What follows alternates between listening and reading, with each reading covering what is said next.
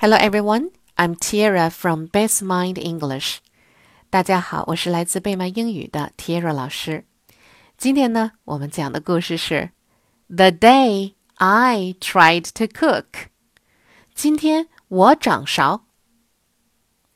Mom is a great cook. She started cooking when she was three years old.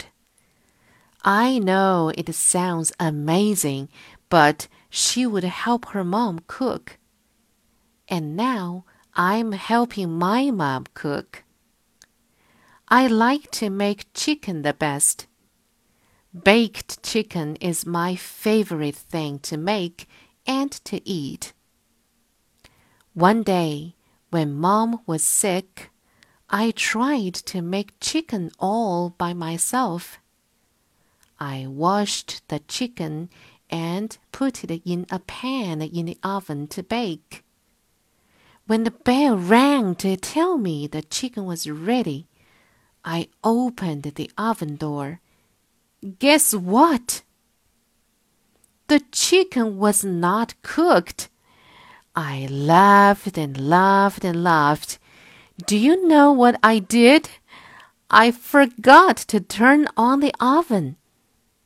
So I called on the telephone for pizza to come to our house. Mom was happy that I cooked by myself. She was happy that we could eat pizza together. We will have chicken some other night. Word list Amazing. A M A Z I N G. Amazing.